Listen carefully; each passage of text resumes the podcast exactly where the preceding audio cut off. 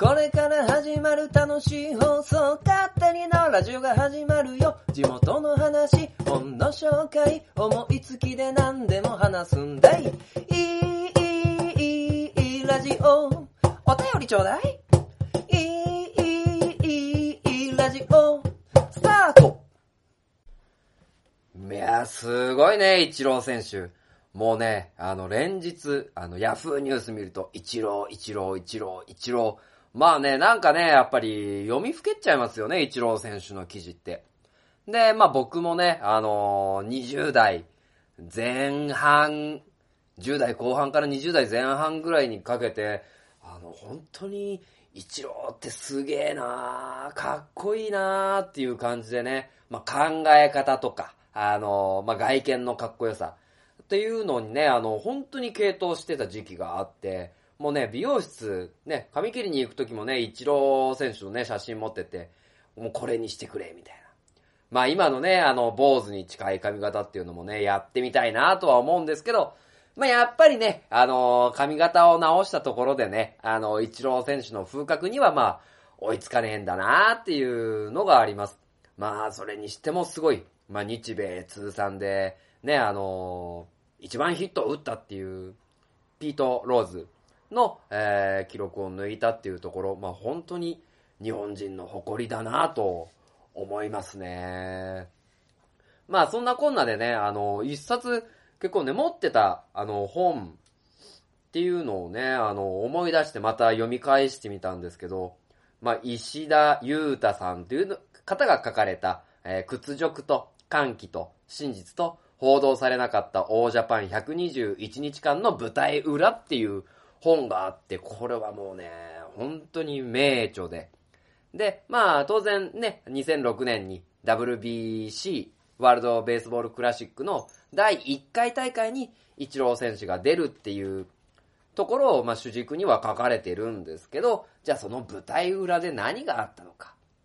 じゃあ、例えば松坂選手と和田選手の、あの、どういう関係性でとか、あの、西岡選手だったり、選ばれて試合に出れなかった人がどういう風だったか、あの、監督とコーチ陣の意思疎通ができてたのかっていうね、あの、本当にね、あの、舞台裏っていうところに、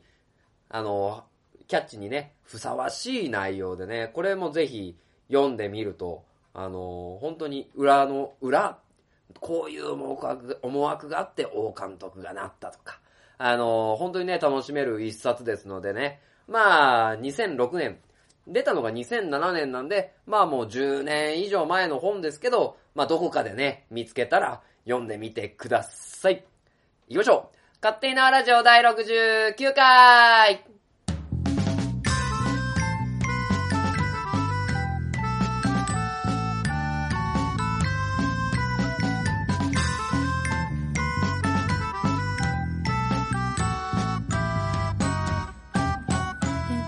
はい、というところでね、まあ、ついついね、あのー、イチローフィーバーっていうところでね、あの、僕自身もちょっと盛り上がっちゃってね、あの、いきなり本の紹介をさせてもらったんですけど、まあ今回もね、ちゃんと本の紹介はしようと思っております。で、えー、今回テーマにするのがですね、まあ、初めの前半は、たわいもないいい話。ちょっと僕の身に起こったね、あの、ちょっと良かったなっていうところと、あーこういうのがあったからこういう風に感じられたんだなっていうところをですね、あのーお伝えさせていただければなという部分と、あと一冊本を紹介させていただくのは、明日、機械が人になる、海猫沢、海猫沢メロンさんの本を紹介したいと思います。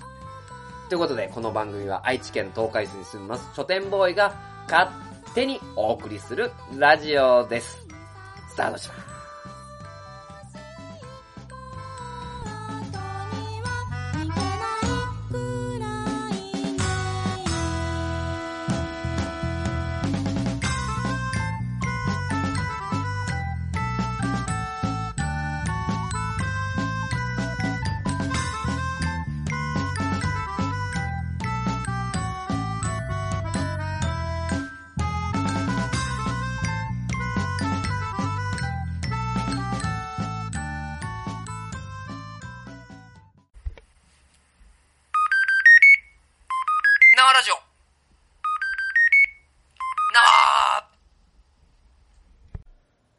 えー、前半はですね、えー、まあ、たわいもない、まあ、ちょっとしたいい話っていう、まあ、部分でね、えー、まあ、まずですね、この前半のトークタイムの冒頭にですね、まあ、一つ感謝したいところがあるんですね。あのー、それはですね、ちょっと名前も教えていただけなかったんですけど、東海北、えー、郵便局の郵便配達員さんなんですよ。ね、あのー、まあ、この方に、あの、お礼が言いたくてまずこれを取ってるんですけど、あの、僕がですね、まあ、あのあるところで、名刺入れっていうのを落としたんですね。で、あのまあ、その日僕も、ま、いろいろと名刺使う機会があったものですから、あの普段だったらね、あのちゃんと、カバンだったり、ね、服だったりに潜ませてるんですけど、その日はなかったんですよね。で、あれないないないないないない。あ、じゃあ家に置いてきたかなと思って、僕自身はまあそのまま結構ね、あの、スルーで、まあ代理用品を使ってたんですけど、あのー、あるところでね、まあ会社に電話が、まあありまして、まあ東海北郵便局の方からだったんですけど、あのー、まあ書店ボーイさんの名刺が落ちてましたよっていう連絡を、あの、が入ったんですね。で、僕はもう本当に完全に家に忘れてきてるっていうイメージですから、あ、落としたんだっていう、そ、そこで気づいたんですけど、あの、わざわざですね、あの、まあ、原付で働い、動いてるのかなまあ、自転車なのかわからないですけど、まあ、ちゃんとね、まあ、拾って、あの、連絡してくれるっていうのって、あんまりないと思うんですよね。まあ僕もやらないことはないんですけど、どちらかというとね、あの、今の気質としては、あ、なんか、落ちてるなぁ。で、通り過ぎちゃうと思うんですよ。まあそういったところでね、その郵便局員の方は通り過ごさず、ね、ちゃんと拾ってくれて、で、わざわざ電話までかけてくれて、で、えー、結構ね、郵便局の窓口、東海北郵便局のですね、窓口の方に預けておいてくれてっていうところでね、あのー、翌日ね、無事に、その、名刺入れを、なんていうんですかね、あのー、受け取りに行くことができたんですけど、まあ、ちょっと土曜日に行ったんでね、あの、直接その方にお礼ができてないので、またあの週が明けてというところで、どこかお礼に行けたらなと思ってるんですけど、こういう気遣いって、やっぱりすごい嬉しいし、ジーンとくるんですよね。まあ一番初めに話した、まあなかなかね、見てもスルーしちゃう。で、よくね、見かけるのは酔っ払ってグデーンってなって、寝転んでる人って全然ね、あのー人って見ないじゃないですか。見るは見るんだ、見るは見る、気づいてはいるんだけど、ついついスルーしちゃうっていうところがあると思っていて、で、僕もその状況によりけりだとは思うんですけど、声かけれたりかけれなかったりっていうのをしちゃうものですから、まあやっぱりね、その、東海北郵便局の方がやってくれた、え拾ってくれて、あの、わざわざ連絡してくれたっていう気遣いには、あの、本当に、あの、嬉しいなっていう気がしましたよね。やっぱり皆さんもそういう風にしてもらえると、嬉しいと思うんですよね。なので、そういう、なんかちょっとした気遣いに、あの、僕の、あの、心としては、なんか、ものすごくいいことしてもらったそれはもう、や、や、やっていただいた方は、もしかすると拾って電話しただけ、5分も、もしかするとかかんないってことなんですけど、その5分の大事さっていうことを、なんか分からせていただけましたね。いや、なんかそういうね、郵便局員さんがいるっていうのは、本当に嬉しいなと思いましたね、あの東海市に。で、もう一個、これはもうたわいもない話の悪い方なんですけど、まあ、電車に、まあ、載ってまして、これ東海市っていう話でもないんですけど、まあ電車乗ってたのは名古屋ですし。で、まあ電車に乗ってて、お迎え、迎えに、あの、本を読んでる婦人、あの、の方がいたんですね。で、まあまあ何の本読んでるかとまでは分かんなかったんですけど、あの、図書館の本、皆さん見たことあると思うんですけど、図書館の本って、あの、ちゃんとね、その図書館の本って分かるように、バーコードがついてたりとか、あの、そのね、図書館の印鑑がその、本の上だったりとか、そういうところに 印刷、印刷でスタンプ押してあるんですよね。で、それを見ていたので、あの、ああ、多分図書館から借りてきた本なんだろうな、っていうのが分かったんですよ。で、何の本読んでるのかなーってじーっと見てたんです。結局本は分かんなかったんですけど、ただね、その、まあ、あの、ご婦人はですね、もう降りる駅だったんでしょうね。まあまあ、おもむろにね、まあ本から目を離して、あ、降りる駅だわ、みたいな感じで見ていたんですけど、次の瞬間に、あのー、なんていうんですか、本のね、あの、角っこに折り目をつけて、ここまで読んだみたいな をつけて、そのままカバンの中に入れたんですよね。まあ、これって、どう思いますかね？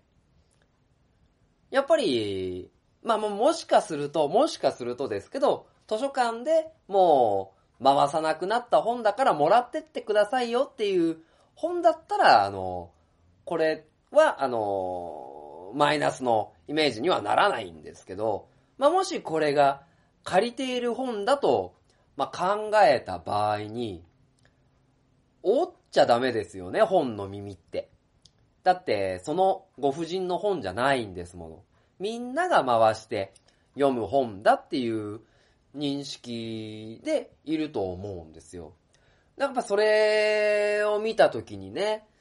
ちょっと嫌な気持ちになりましたよね。その人の本じゃない。他の人がもしかすると借りるかもしれない。で、みんなの、まあ、財産というか本をまあなんか自分のね、あのー、ここまで読んだっていう目印だけで折っちゃうのってちょっとどうかなと思ったんですよね。まあたまたまこの間図書館に行った時も、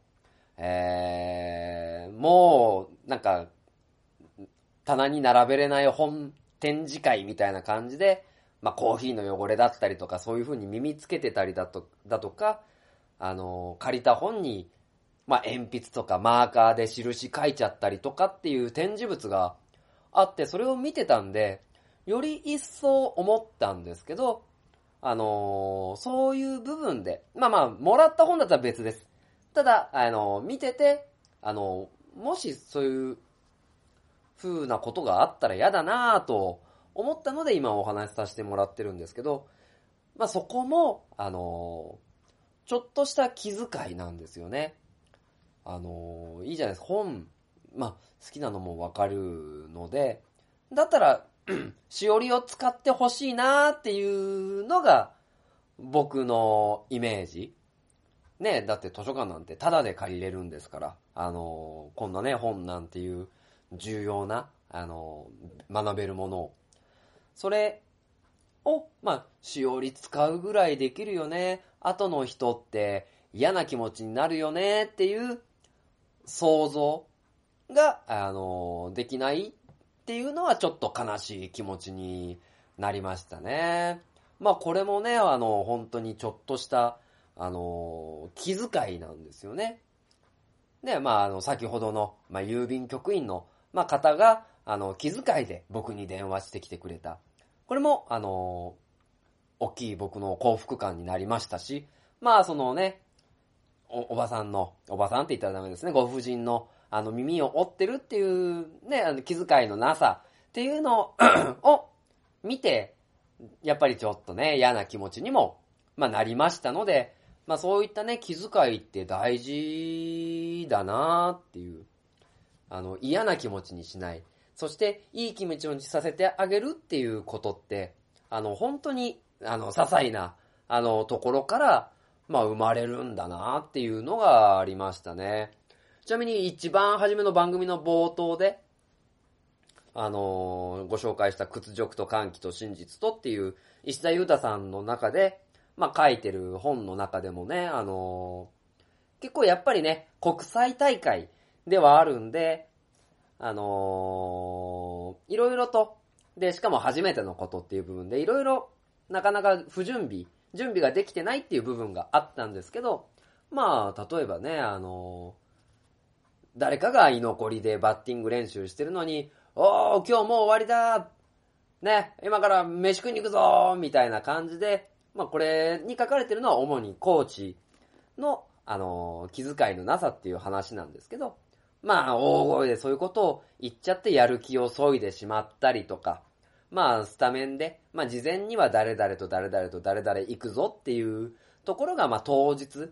飛ばされていて、それに対する説明がないとか、あのちょっと気を回せば、悪い。ごめんなさい、ごめんなさい。ちょっと喉がね、いがらっぽくて申し訳ない。あの気を回せば、みんなが気持ちよく、あのなれる。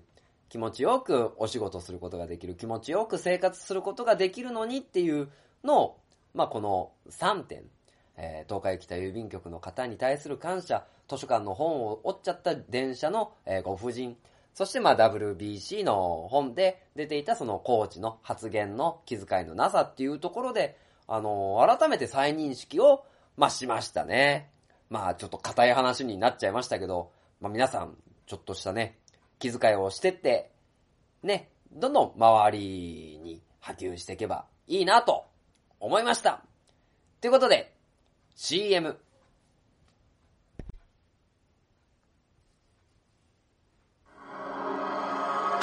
鉄の町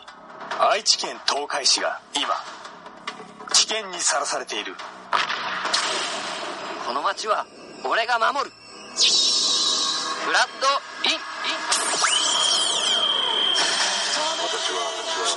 地中深くにある鉄の国アイロニアスから愛知県東海市にやってきた。俺が東海座この町に新たなヒーローが誕生した。私に力を貸してほしい。共に戦おう。鉄の絆で結ばれた戦士の戦いが今始まる。鉄鋼戦士東海座地域限定で人知れず活躍中。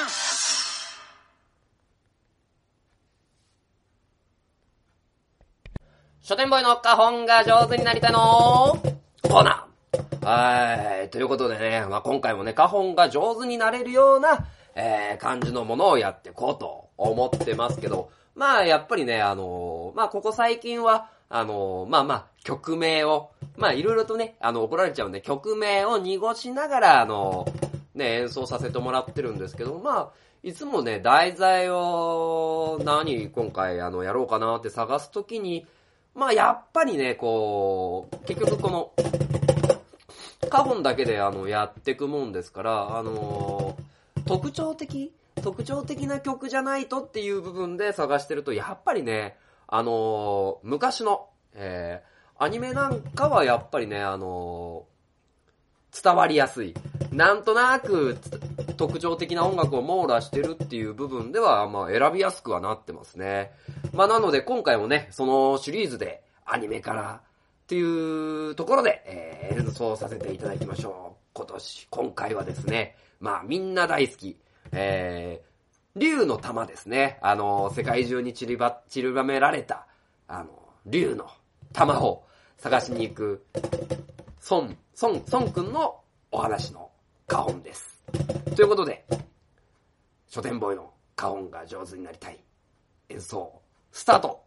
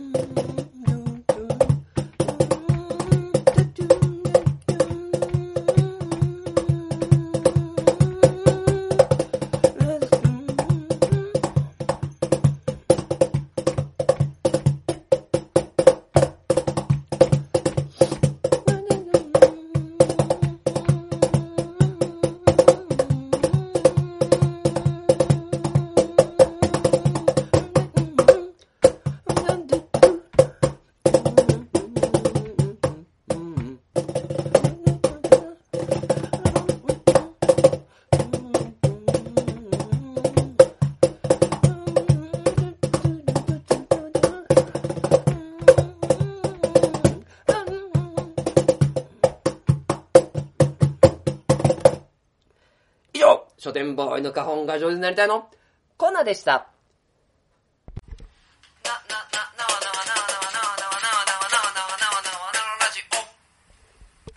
えー、さて後半は、えー本の紹介でございます。もう今日、ちょ、さ、今日ね、あの、ちょっとお聞き苦しくて申し訳ない。あの季節外れのね、あの花粉症、鼻炎になってまして、あのー本当にね、鼻が垂れるわ、ちょっと喉が、ね、その、乾燥しちゃって、あの、鼻炎の薬飲むとね、あの、水分飛ぶんで乾燥するもんですから、あの、もしかすると、いや、もしかするとじゃないですね。あの、お聞き苦しいところがあると思いますが、それをね、皆さんのもうちょっと優しい心遣いで、お気遣いで、あのまあ、ちょっと頑張って話させていただきますけど、すいません、お聞き苦しいところがあれば、ちょっとご勘弁ください。というところで、えー今回ご紹介させていただく本は、海猫沢メロンさんが書かれた、明日、機械が人になるっていう本のご紹介をさせていただきます。まあ、海猫沢メロンさんって言えばね、あのーニコニコ時給800円っていう、まあ小説家ですよね。本当に売れっ子の小説家で、えー、ある。で、ど、どちらかというと独創的な、えー作風で知られてる作家さんなんですけど、今回のこの明日機械が人になるっていう本は、ルポ、ルポライターですね。ルポ最新科学っていうところで、あのーこの方もともとね、な、なんでかわかんないですけど、自分がロボットかもって幼少時代は思ってたらしくって、で、まあ、いつしかね、その成長していくにつれてそういうイメージもなくなっていったはいったんですけど、でもこうね、今、なんていうんですか、機械というか、まあ科学の発達がすごいものですから、そのテクノロジーが、まあ進むにつれて、なんかそういう思いっていうところに、また、あの、回帰して、あの、じゃあちょっと調べてみようっていうところで、まあ書かれた本でございます。で、まあこの中で書かれているのは、まあ SR、えー虚構とを現実にする技術というところで、まあバーチャルリアリティですね、あ被って、あの本当はないものをあるように見せるっていうところが、まあ SR。そしてその次に、えー 3D プリンター。まあ、副題でそれは4次元ポケットって書かれてる。まあね、あのー立体コピーですよね。まあ、通常だったら平面コピーなんですけど、立体でそれを、えー形にするっていう最新技術。そしてまあ、アンドロイド。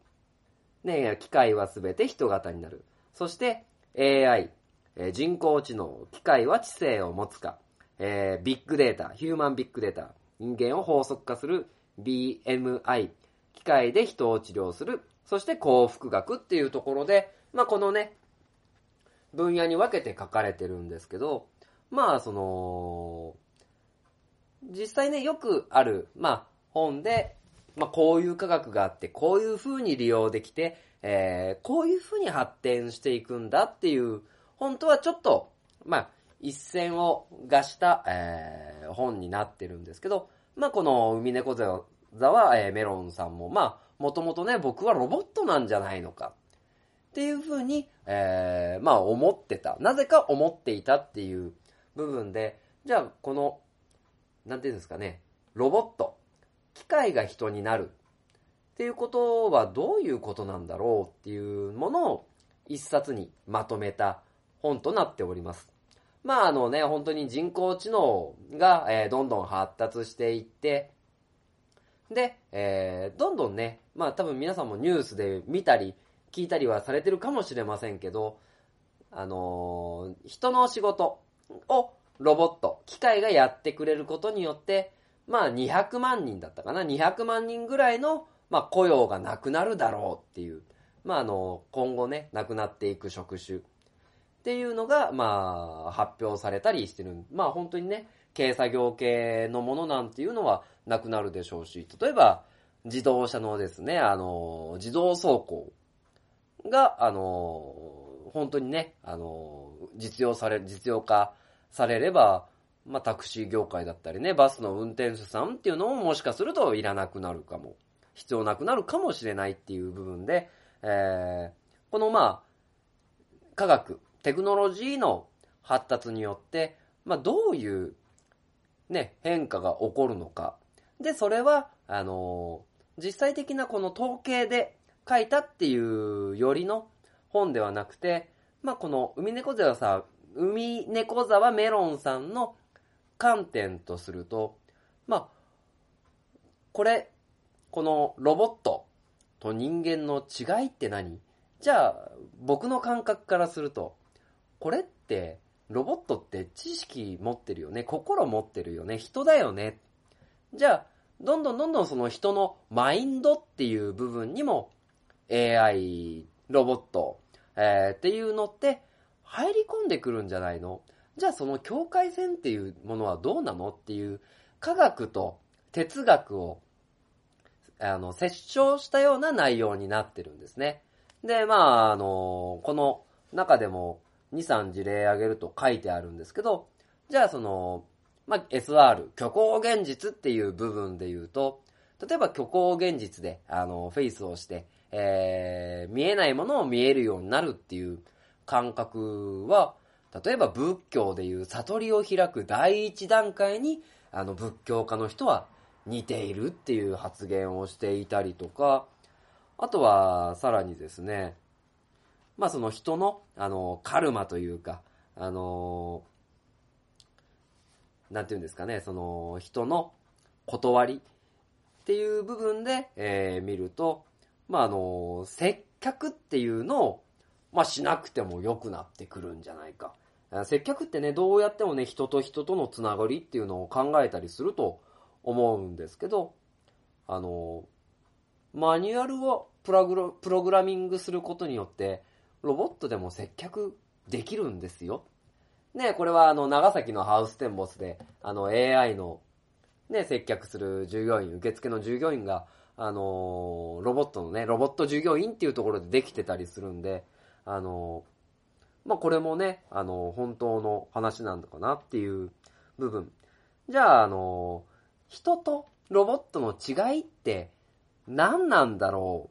うっていうことについて、えー書かれた本です。で、えーその先に、じゃあロボットが、まあ、もしプログラミングをザーっていう、で、AI のデュープランニング使って、まあ、いろいろと知識があって、じゃあ、はい、これどうみたいなことを答えて、その返しがあってっていうところで言うと、じゃあロボットって、もはや人間じゃないのみたいな観点までいっちゃってる本で、じゃあこれをですね、どこの部分を切り取って、どういう風に、えー腹落ちさせるかっていうのは、あの、その人、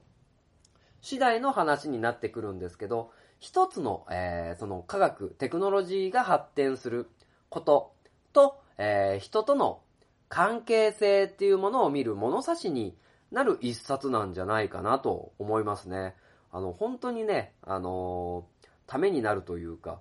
あの、あこんなことあるんだっていうそのテクノロジー的な、あの、発見。じゃあそのテクノロジーっていうものを、まあ、どう活かすか、どう殺すか、どう使ったら、あのー僕たちって幸せになれるのかっていうところをですね、見ている、あのー本でございます。なので、ね、あの、一回これね、あの、読んでみてほしいですね。あのーこれを読んでどういう気持ちになるのか。じゃあ、例えば、もうこれは人がやらなきゃダメな仕事だよって思ってる人は、まあ、こんなこと書いてってもしかすると思うかもしれないし、テクノロジーはどんどん発展していくんだ。じゃあ、その部分で、えー、例えば機械にしかできなくなる仕事がある。みたいな、こういうこともあるんだなっていう新しい発見の一冊になる。っていうね、捉え方に、をすれば新しい発見になるでしょうから、あの、読む人によって、まあ、見方っていうのが変わってくるんですけど、ただそこはもう今無視できないぞっていうところまで、あの来ているっていうのは、あの、事実だと思いますので、まあそのね、えー学びではないですけど、まああの、一個、物差しを作るという意味合いを込めて、えー一冊この、海猫背はメロンさんが書かれた、明日、機械が人になるという本を、えー読んでみてはいかがでしょうか。という部分でおすすめさせていただきました。ということで、エンディングでーす。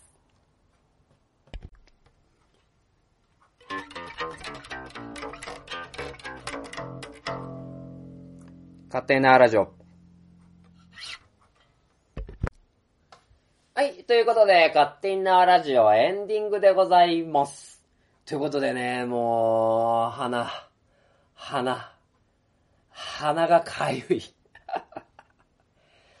ねえあの、花粉症でしんどいなーって思われてる方はね、あの、この僕の喋りづらさっていうところをですね、あの、結構、聞いて、あ、わかる、わかるよ、書店ボーイって思ってくれないかなと、まあ思ってるんですけど、まあ、それもですね、えー、個人のあれなので、まあ、ゴー、マッソル、リングに、みたいな感じでね、あの、乗り越えていければなと思っております。まあ、あとはですね、あの、せっかくテクノロジーの話をしたんでね、まあ、うまくね、あの、自動的に、あの、ティッシュをね、鼻に詰めてくれる機械ができてくれたらな、なんて、まあ、しょうもないことを考えたりもしますけど、まあ、何にせよ、幸せになりたいです。まあ、というところでね、まあちょっとした気遣いだったりとか、新しい物差しを作るっていうのは、まあ人がですね、あの幸福に、あの生活していく上で、やっぱり一つの大きなファクターじゃないかなと思いますね。まあその、この勝手に縄ラジオもですね、なんか、あー、聞いてよかったなーっていう人が増えてくると、まあ、そんなに、そんなに、いや、そんなにじゃない、それほど嬉しいことはない。ということもありますので、えー、まあちょっと頑張っていこうかなと思っております。ということで、えー、知多半島の、まあイベント情報をご紹介していきましょう。まず、えー、東浦。6月25日から27日、えー朝の9時から19時30分、中川電気スパイス223で、えーイベントが、えー行われております。そして7月2日土曜日、東浦、総合ボランティアセンターで、ホタルをの鑑賞会が行われます。あ、失礼、間違えた。7月2日19時から20時30分、東浦総合ボランティアセンターで、えー空き家で街づくりという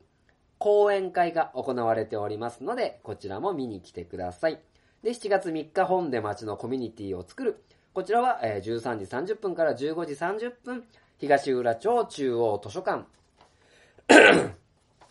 で行われております。そして、常滑7月17日、関地区天皇祭、18時から21時、奉納花火大会、神明、神明神社等々で行われます。そして、4月23日から24日、ラブハワイコレクション2016常滑というイベントが行われます。そして大きいイベント一つ、8月20日21日、第50回常滑祭りが行われて、行われます。そして、えー、半田。7月2日から3日、半田倉の町、えー、七夕の、七夕の節句。10時から16時、えー各地で七夕祭りの飾りの展示が行われております。そして7月3 2日から3日、えー、南吉さんホタル祭り。ということで、もうホタルの時期ですよね。皆さん見に行って、えーください。そして、えー、知多市、えー、木綿知多七夕ウィーク、こちらが7月1日から5日、10時から16時、えー、織物染めの、えー、体験コーナーが、えー通常の半額で、えーできるというところで、皆さんご参加、ね、してみてください。そして、えー、ちさ娘さん、6月28日が締め切りです。えー若者、そして、アイドル、声優になりたいっていう若者の方、ね、えーぜひご参加してみて、まあ、地域の活性化と、えー自分のスキルアップを目指してみてはいかがでしょうか。そして、えー東海市、えー第47回花火大会、8月13日土曜日、19時20分から20時30分まで、えー花火が打ち上がるそうです。東海市の一大イベントでございます。ぜひぜひですね、えーいろいろと情報を得ていっていただければなと思います。で、えー情報を得るっていうところで言うと、Facebook の知多半島イベント情報というですね、あのーコミュニティがありますので、えーこちらをご確認いただくと、行政のですね、イベント情報だけじゃなくて、NPO だったりとか、あとは、そのね、知多半島にあるお店の、えーこんなイベントやってるよとか、あのこんな催しやってるよ。ね、こんなことありましたみたいなですね、あの、情報が、あの、多く得れると思いますので、皆さんこちらのですね、登録をしていってください。あー、本当にね、喋りづらいね。もう次はもう本当に万全の体制で、勝手になラジオ70回を迎えれたらなと思います。ということで、えーこの番組は愛知県東海市に住みます書店ボーイが勝手にお送りしたラジオでした。また、またねー。